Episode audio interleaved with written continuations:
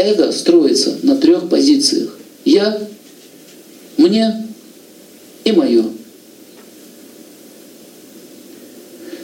И как сам Махадев, Шива, сказал, как только в семье или в отношениях между мужчиной и женщиной появляется и если, и но, вот с этого момента начинается развал. Если и но. Если ты, а если ты то, но тогда я, это, этот стиль общения называется ультимативный. Мы строим ультиматумы. Ты хочешь со мной жить?